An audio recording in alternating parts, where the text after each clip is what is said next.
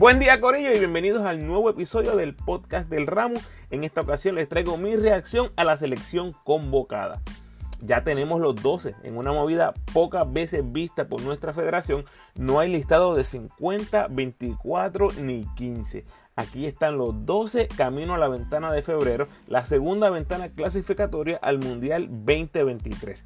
Recuerda seguirme en tu red social favorita, Instagram, Facebook y Twitter como El Ramo Opina. Por favor, dale like al post, compártelo, comenta y suscríbete a mi podcast en tu plataforma favorita.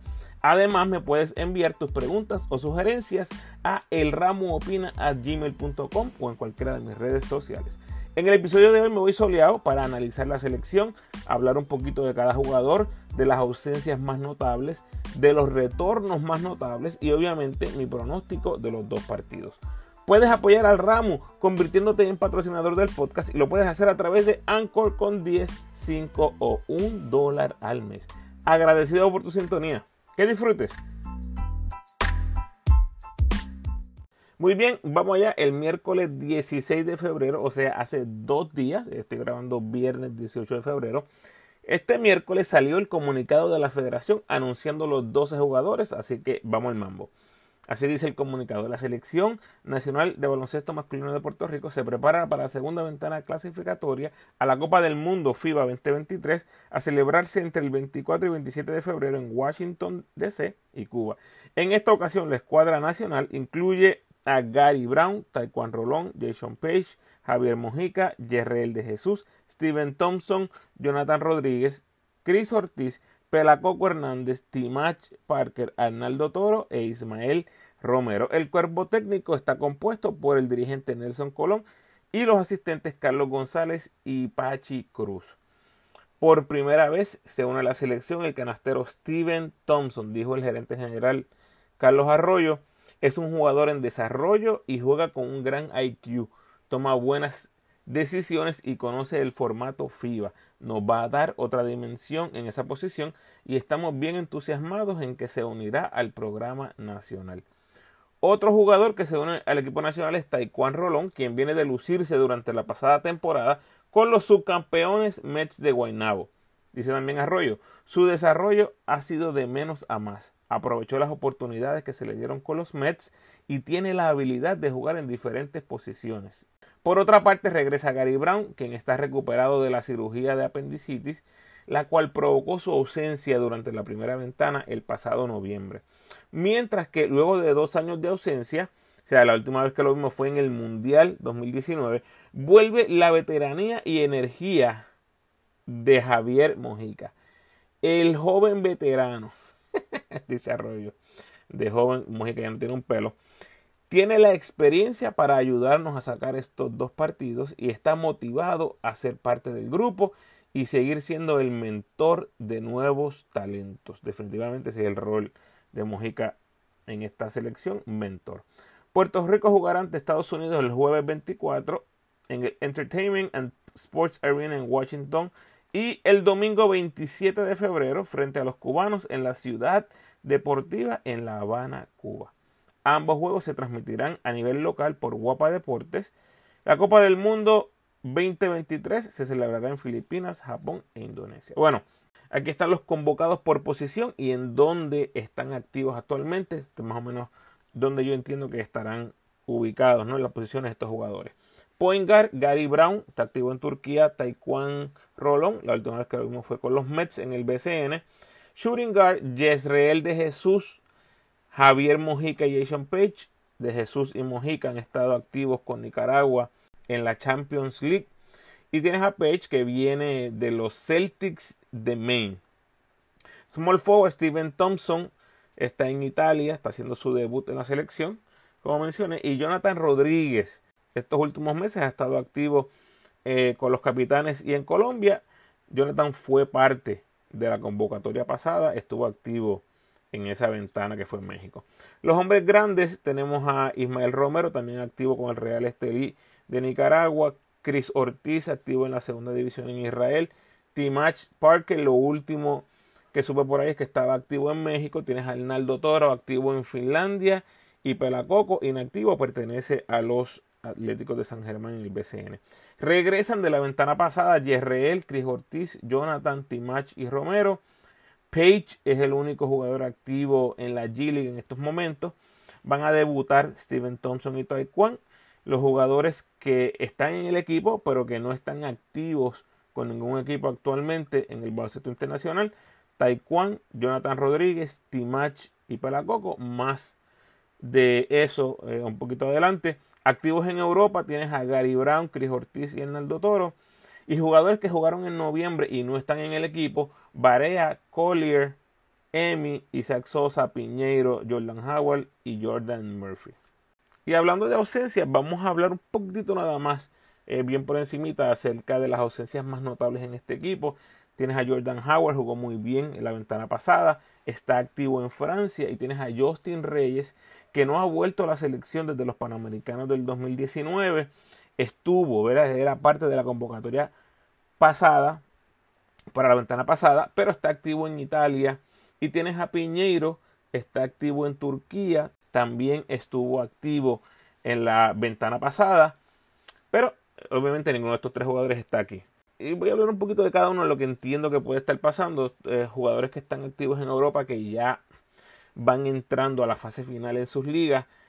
Muy importante destacar que Howard y Reyes acaban de llegar a Europa, o sea que han tenido unos contratos que posiblemente sea por el final de la temporada. Así que jugadores que acaban de llegar, tal vez estos equipos no vean con buenos ojos que ya salgan rápido estos jugadores a jugar con la selección. Me imagino yo que también tenga algo que ver, ¿verdad? Que los jugadores al aceptar ese compromiso de jugar en estos equipos, pudiera ser, ¿verdad? Que estaban ya comprometidos a jugar con ellos hasta el final y no responder tal vez a una convocatoria de la selección de Puerto Rico. Yo veo a los dos, sin lugar a dudas, como parte del programa a largo plazo. Piñero pensé que iba a estar ahí, ya que estuvo activo en la, en la pasada ventana, pero entiendo que la esposa puede dar a luz en cualquier momento, así que es más que entendible, ¿verdad? Eh, que quiere estar cerca de su esposa en estos momentos. no al otro lado del mundo, eh, pensando que está pasando con la esposa, que entiendo está con él ahí en Turquía. Otra ausencia interesante, Ethan Thompson activo en la G-League, fue parte de la convocatoria anterior, pero no estuvo en el equipo. Y me parece que es interesante eh, que su hermano, Steven Thompson, sí está ahí. Así que las posibilidades de ver a los dos juntos en la selección me parece que tiene mucho que ver con qué tipo de experiencia tenga Steven en esta ventana. Así que dedos cruzados con eso. Otro nombre ausente, Emi Andújar, estuvo activo con los cangrejeros en la Champions League. Es la primera vez que está fuera del equipo desde el Mundial 2000 19. Esa fue la última vez que fue cortado, incluso estuvo muy cerca de hacer ese equipo. Lo cortaron, de ahí en adelante no había perdido un solo torneo. Era el jugador activo con más presentaciones consecutivas en el equipo nacional. Lo contacté y me dice que está taking care of other things at the moment. Así que obviamente es por razones personales que no está con el equipo. Espero que todo esté bien, Emi, eh, contigo y con tu familia. Cuando le dije gente, cuando le dije a Emi de la racha de presentaciones consecutivas que llevaba, me dijo, wow, no lo sabía, gracias por compartirlo. Detallito por ahí para que ustedes sepan. Jordan Murphy tampoco está, eh, pertenece a los Austin Spurs en la G-League, estuvo en el equipo en noviembre. Yo estoy muy sorprendido que no esté en este equipo. Tenía prácticamente muchos minutos asegurados en este equipo, pero aparentemente está enfocado en lo que es su compromiso en la G-League. Otra ausencia, John Holland. Y no es que esté esperando que esté en el equipo, simplemente lo menciono porque ya está presto a regresar a cancha en Rusia después de no poder finalizar la, temporada con los cariduros. Así que me parecía importante mencionarlo. Alex Franklin, otro jugador, gran defensor en las posiciones 3 y 4. Me pregunto si la relación de Franklin con la federación está fracturada después de eh, algunos comentarios por ahí que son buenas redes sociales. Eh, que no fueron directos, fueron completamente indirectos, pero ¿verdad? para el buen entendedor, con pocas palabras basta. Está activo en la Champions League también con Nicaragua, con el Real Estelí. gran jugador, gran defensor que me parece que caía perfecto en, este equipo por, porque nos hacía falta. Pero bueno, no está. Otra ausencia muy interesante es la de Angelito, el MVP del BCN en estos momentos. Estuvo activo con los cangrejeros en la Champions League. Eh, quiero que escuchen las expresiones de Nelson Colón. Estoy completamente de acuerdo, es una opinión muy acertada lo que compartió Nelson Colón. Aquí está el audio cortesía de Giovanni Vega en Twitter. Eh, es una decisión personal de Ángel, aquí las puertas están abiertas, Ángel quiere jugar con la selección va jugar. Pienso que en este momento eh, la bola está en la cancha de Ángel y yo no puedo hablar por él. Pero sí, estamos claros, aquí no hay ningún problema, ni ningún bochinche, ni ninguna situación. Solamente que en este momento Ángel todavía no ha decidido si va a jugar o no. Bueno, él lo escucharon. Eh, yo sigo pensando que su retorno a la selección es cuestión de tiempo. Por el momento, no va a suceder, así que hay que moverse adelante. Otra ausencia es Philip Wheeler, estuvo activo en la G League, tanto con los capitanes como los, los Vipers. Ahora mismo prácticamente entiendo que está en la casa, no está haciendo absolutamente nada. Y el hecho que prefieran a jugadores súper veteranos por encima de Wheeler, de darle un break a este chamaco súper joven, me parece que es bien, bien preocupante. No me atrevo a decir con certeza qué está pasando con este caso, pero definitivamente algo tiene que estar pasando para no tener a Wheeler en este equipo. Y otro más, eh, Tyler Davis. Eh, no he visto que ha estado activo con los Texas Legends en la G League. Estuvo jugando muy bien. No sé si es que se lesionó, no sé si es que lo cortaron. Eh, me imagino que la federación debe tener alguna información. De nuevo, el hecho de que no sepamos nada, pues nos deja saber que lo más probable es que no haya interés ahora mismo del jugador o simplemente está indispuesto. Y también iba a mencionar a Tremont Waters, teniendo gran temporada en la G League, estuvo activo en la NBA eh, con dos equipos esta temporada, pero yo creo que su enfoque está 100% en lo que es la G League. Otros jugadores que no voy a entrar mucho en detalle, Isaac Sosa, Félix Rivera, Jorge Brian Díaz y Devon Collier. Este último eh, ha sido una pieza fundamental en la selección por los pasados años. Estuvo en el equipo de los cangrejeros en la Champions League, eh, no participó. Me imagino que tiene que haber algún tipo de lesión. Eh, una pena, ¿verdad? Que no podamos tener a, Collier en este equipo. Y dos más, pues tienes a Gandía que está lastimado y a Gian que está lastimado. Todavía están en recuperación. Barea no está en el equipo, estuvo en la ventana pasada está inactivo actualmente. Esto es bien, bien interesante, porque Varea no tiene nada que hacer ahora mismo en términos baloncelísticos. Se está dando sus viajecitos a, la cancha NBA, está tomando su tiempo.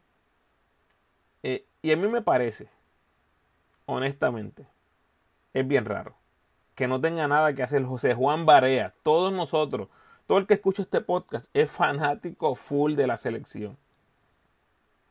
Que Barea no esté jugando con la selección cuando no tiene nada, no tiene lesión. Está simplemente inactivo, no tiene nada que hacer. Gente, yo creo que ya la decisión está tomada. La única pregunta es cómo será esa despedida. Y yo espero que Barea le permita a la fanaticada de Puerto Rico despedirlo en la cancha con el uniforme puesto. Lo merece. Barea, por favor, en la próxima ventana, juega. Ponte ese uniforme. No me importa si es como jugador 13, no me importa lo que tengamos que hacer. Ponte ese uniforme para despedirte como mereces. Federación, no les permito una ceremonia con barea en gabanao, perfumado. Que se ponga ese uniforme y que se le despida en grande, sudando ese uniforme que tantos sacrificios le costó a Barea. Inmediatamente que se acaban esos partidos, retiramos la camisa ahí mismo, se acaba el juego. ¡Ah! La chicharra, ceremonia full despedida de Barea, retiro de su camisa. Yo sé, yo sé que hay otros grandes jugadores que han tenido el 5, yo lo sé. Y podemos retirar el 5 con el apellido de ellos también, no tengo problema. Ese es el momento ideal. retirarle su camisa inmediatamente. Federación, vamos. Vamos a ponerlo para nuestro número, vamos. Y si necesitan data, sus juegos, todas las estadísticas, me avisan. Con gusto les comparto todo lo que hizo Varea con la selección, todo lo que ha hecho Varea con la selección. Y si no es importante las estadísticas, no hay problema, eso no es lo importante. Lo importante es darle la despedida que merece este gigante del baloncesto puertorriqueño. He dicho, seguimos.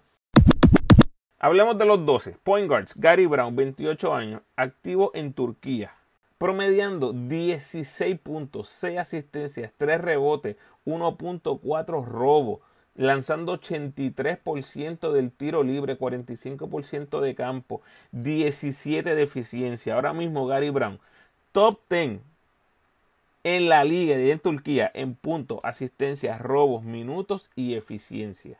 Y es probablemente el jugador que más falta le hacía jugar por Puerto Rico. ¿Por qué Ramos? Está en último lugar en Turquía. Están teniendo una temporada colectiva desastrosa. Pero individualmente está entre los mejores de la liga. Yo creo que esta salida con la selección le viene bien solo desde el punto de cambiar de ambiente. Yo creo que tan pronto se recuperó de lo del apendicitis, lo primero que hizo Gary fue llamar a Jun Ramos y decirle, cómprame ese pasaje ya, caballo, ya. Necesito un break. Bueno, ahí está Gary, lo vamos a tener. El capitán indiscutible del equipo. Mojica es el más veterano, pero este es el equipo de Gary sin discusión. Así que vamos a vernos cómo se ve a Gary, así de simple. La última vez que lo vimos con el uniforme de Puerto Rico fue en el repechaje.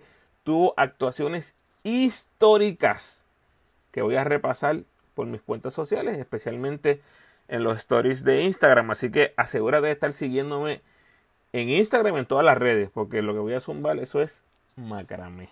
Yo creo que Gary va a ver el juego ante Estados Unidos como una batalla entre iguales. O sea, él se siente al nivel de todos esos jugadores de Estados Unidos. No tenga usted la mínima duda de eso. Así que vamos a ver a un Gary sumamente activo y yo espero que poseído. poseído, esperemos que para bien. Como armador suplente, veo a Juan Rolón, 26 años, gran convogal, un jugador muy versátil.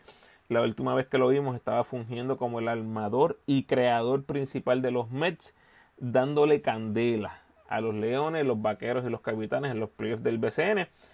Pero honestamente yo bajaría un poco las expectativas, eh, siendo su debut.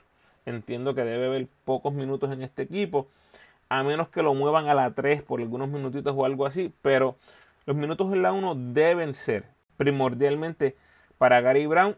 Pudiera fácilmente ver a Jerreel o a Page teniendo minutos en la 1.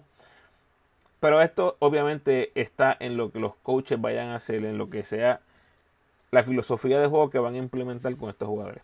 Y permítanme hacer una pausa aquí, y es que vi bastantes reacciones a mi gráfica de qué posiciones va a jugar cada quien en el equipo. Mi gente, eso fue algo que compartí en las redes. Todos sabemos que aquí hay muchos jugadores bien versátiles que pueden jugar múltiples posiciones. Yo simplemente les comparto cómo yo entiendo que se moverán las fichas. Rolón puede jugar la 1, la 2, la 3. Guerrero puede jugar la 1 y la 2. Page puede jugar la 1 y la 2. Pelacoco, Parker, Romero y Toro pueden jugar la 4 y la 5. Ortiz es un 3-4. O sea, como yo los separe por posiciones, no significa absolutamente nada, Corillo. Aquí la dirección, el coaching staff tiene algo en mente y ya lo veremos en cancha. Esto es como yo pienso, lo que yo les comparto es como yo pienso que se moverán las fichas, nada más.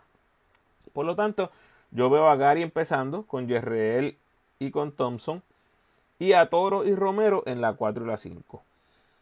Con Page Ortiz y Timach como los más que verán minutos del banco. Eso es lo que estoy viendo. ¿Puedo estar equivocado? Pues claro que sí, mi gente. Eso es parte de esto. Vamos a los shooting guards. Jerrel de Jesús, 30 años. Ya vimos de lo que es capaz en la ventana pasada, donde fungió como la escopeta principal en el backcourt junto a Howard y Barea. Anotó 17 puntos por juego con 6 rebotes y 5 asistencias. Números excelentes. Eh, se ha mantenido en condición, ¿verdad? Con su compromiso con el Real Estelí en Nicaragua, donde es una de las figuras principales en ese equipo. La diferencia grande es que ahora el compañero de carrera es Gary. Así que eso nos da un one-two punch bien rápido e intercambiable. ¿Por qué lo digo? Porque Gary y Jerreel deben ser los más que vean minutos en el backcourt y deben ser nuestros líderes ofensivos. Y no tengan duda con ello. Todo el mundo tiene claro que Jerreel es un combo Gary también. Gary es un gran armador, pero Gary es un gran jugador ofensivo. Yo lo considero un jugador como un combo lo mismo que fue Barea, lo mismo que fue Arroyo. Eran buenos armadores, pero eran jugadores que realmente eran, eran armadores ofensivos. Tienen esa ofensiva, por lo tanto los podemos catalogar como combo Así que eso es lo que veo en el Vasco. Obviamente, eh, si esos partidos se abren entonces, pues todos estos análisis quedan en nada. Yo estoy contando que serán dos partidos competitivos, pero ¿verdad? uno nunca sabe. Como backup de JRL, veo a Jason Page, 27 años, único jugador de este equipo con experiencia en la NBA y único jugador del equipo activo en la G League. Ha jugado con los Celtics de Maine, donde tuvo un partido de 39 puntos. Eso fue días antes de subir a la NBA con los Pistons, donde se tomó un cafecito, un jueguito ahí para de minutitos. Algunos lo ven como un uno. Yo he dicho anteriormente en mi podcast que si Page desea un futuro en la NBA, se tiene que desarrollar como un uno. Pero lo que hemos visto de él, la realidad, la realidad. una cosa es lo que tú esperas en el papel, otra cosa es lo que se da en realidad. La realidad es que lo que hemos visto de él en el BCN y en la selección ha sido siempre jugando de escolta. Yo creo que eso va a ser lo mismo que vamos a ver en esta ventana. Me parece que el staff tiene que conseguirle buenos minutos a Page. Y posiblemente sea a expensas de JRL. Así que, ¿qué veo aquí? El que mejor esté jugando será el favorecido.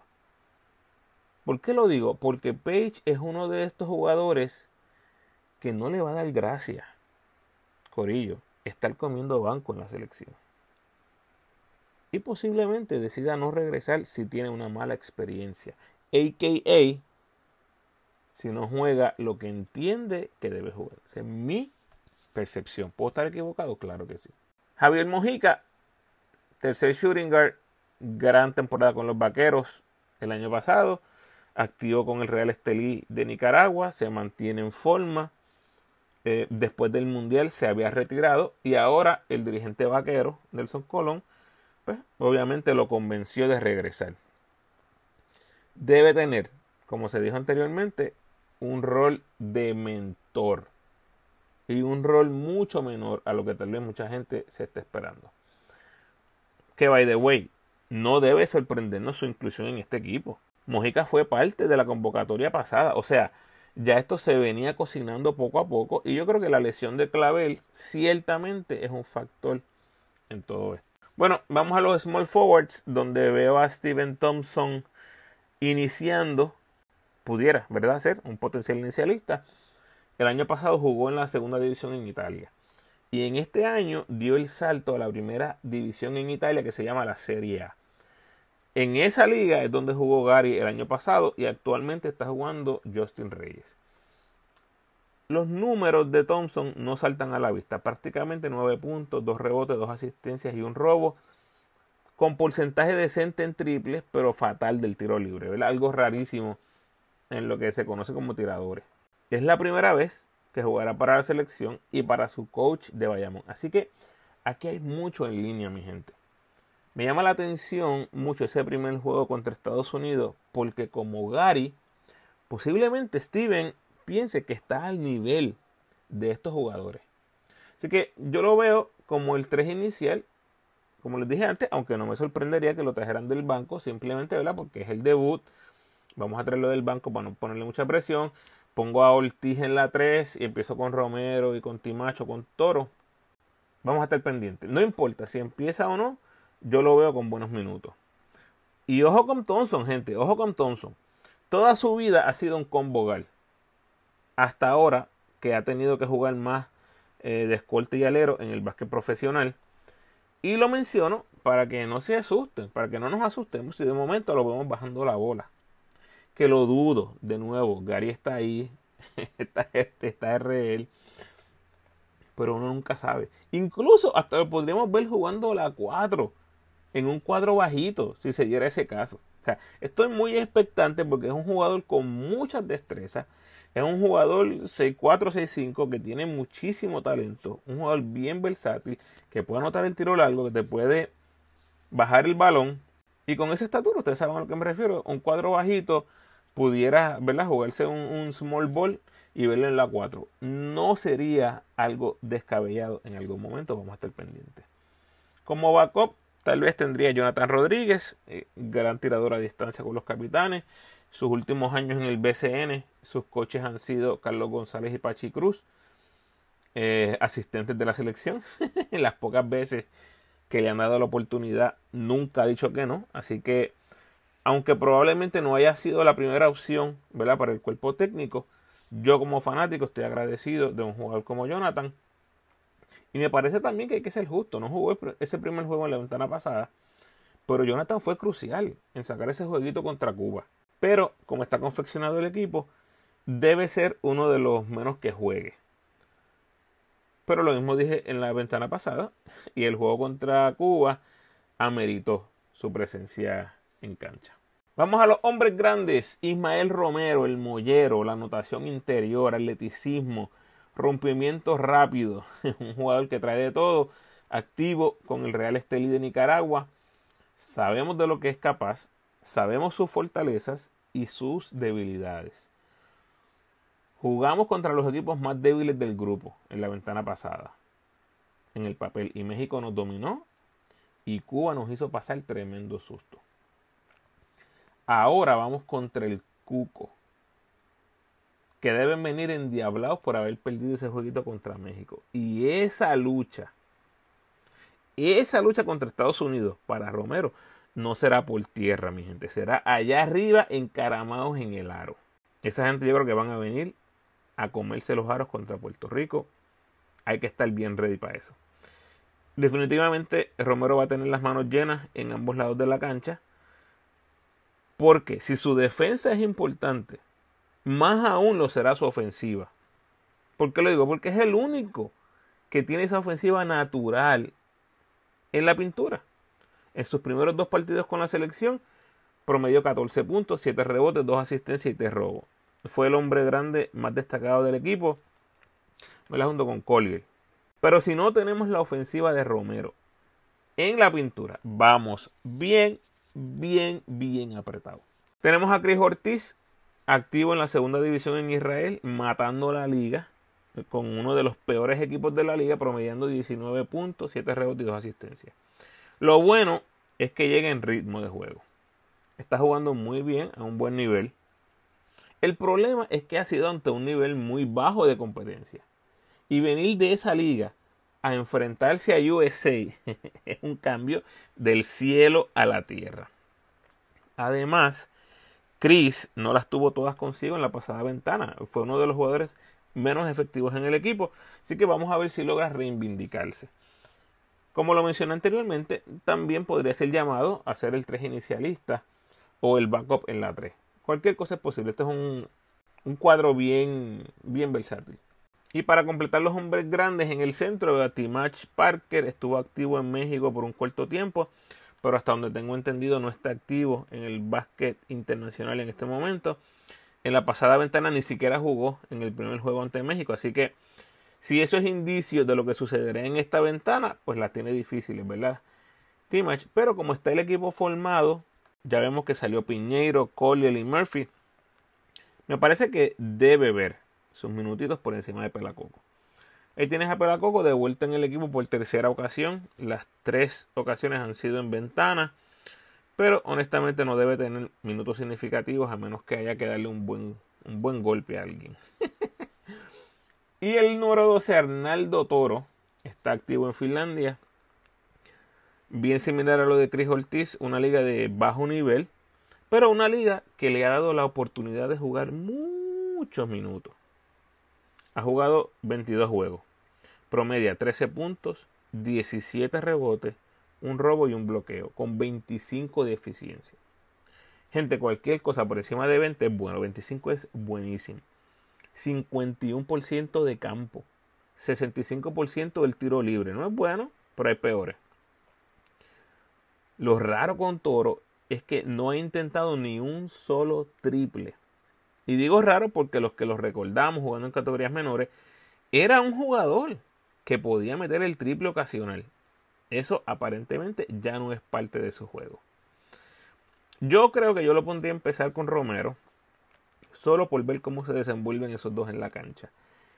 Toro no es un jugador que busca su ofensiva como Romero, así que eso en cierta manera es bueno, va a ser su trabajo, no depende de estar feliz en ofensiva, que le den la bola, que, lleguen, que le lleguen toque. De eso se puede encargar Gary, Thompson, Guerrero y Romero. Él es un reboteador natural que pudiera hacer mucho daño en los rebotes ofensivos.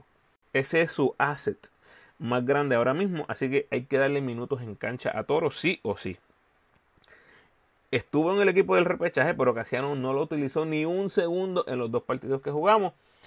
Pero, de nuevo, las circunstancias en este equipo creo que se están dando para que veamos a Toro con minutos importantes en cancha. Lo más que me preocupa con este equipo es nuestra ofensiva cerca del canasto. Fuera de Romero, ninguno de nuestros hombres grandes son jugadores ofensivos. Y aún si tuviéramos a Romero dominando, sabemos que en el momento que le empiecen a dar faltas personales, el final de ese camino es trágico. Ya lo hemos visto. Para muestra con un botón basta. Y lo otro que me preocupa es que tenemos jugadores que no están activos en ninguna liga. Y pensaría yo que deben ser de los menos que tengan minutos. Me refiero a Taekwondo, Jonathan, Timach y Pelacoco. Todos los demás, con excepción de Mojica, entiendo que serán la rotación principal.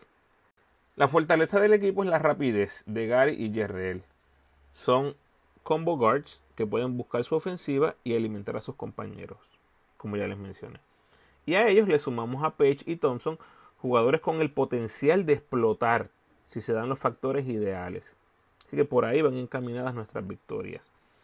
Tener a Gary también de uno nos da un point bien defensivo, mejorando sustancialmente en comparación con la ventana pasada. ¿Cuál es mi pronóstico? Ya ustedes me conocen, yo casi siempre me voy por el libro.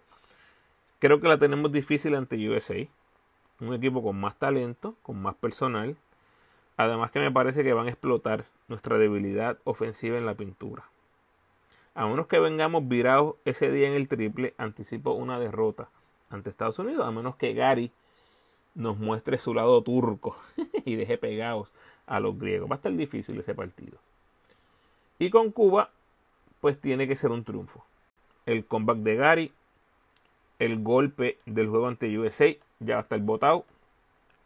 Los debutantes ya van a tener unos minutitos en las costillas las emociones a granel de Romero jugando en Cuba para Puerto Rico debe ser algo increíble, que yo espero que sea para beneficio del equipo de Puerto Rico. Yo espero que todo eso que mencioné sean factores importantes en el triunfo. Si perdemos ese juego ante Cuba, se pone a apretar la cosa. Oye, y no es que no le podamos ganar a USA. Un juego malo lo tiene cualquiera. Y miren cómo México le dio el palo en la pasada ventana. Así que lo último que se pierde es la esperanza. Si le damos el palo a Estados Unidos, no hay forma que perdamos con Cuba. Hasta aquí nos trajo el barco. Espero sus pronósticos y su feedback en las redes. Hablamos, Corillo. Gracias por sintonizar, Corillo. Por favor, ayúdenme compartiendo este episodio en sus redes sociales y con todos los fanáticos del equipo nacional que conozcan. Si estás escuchando el podcast por primera vez, pues asegúrate de darte la vuelta por los pasados episodios donde les estoy compartiendo la serie La Plata Olvidada, donde recordamos el primer equipo de Puerto Rico en la historia que se trepó a un podio en un evento mundial de la FIBA sin importar la categoría. En aquel momento fue el sub-22 en el mundial del 1997.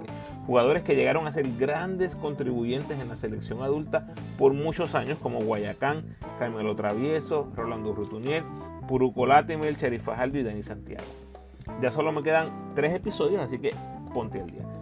Como siempre, te invito a que te suscribas al podcast, déjame tu mejor review por favor y sígueme en tu red social favorita, Facebook, Instagram o Twitter. De nuevo, agradecido por tu sintonía.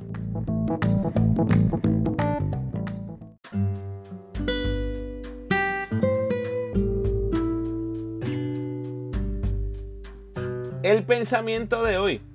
El éxito no se alcanza ganando todo el tiempo.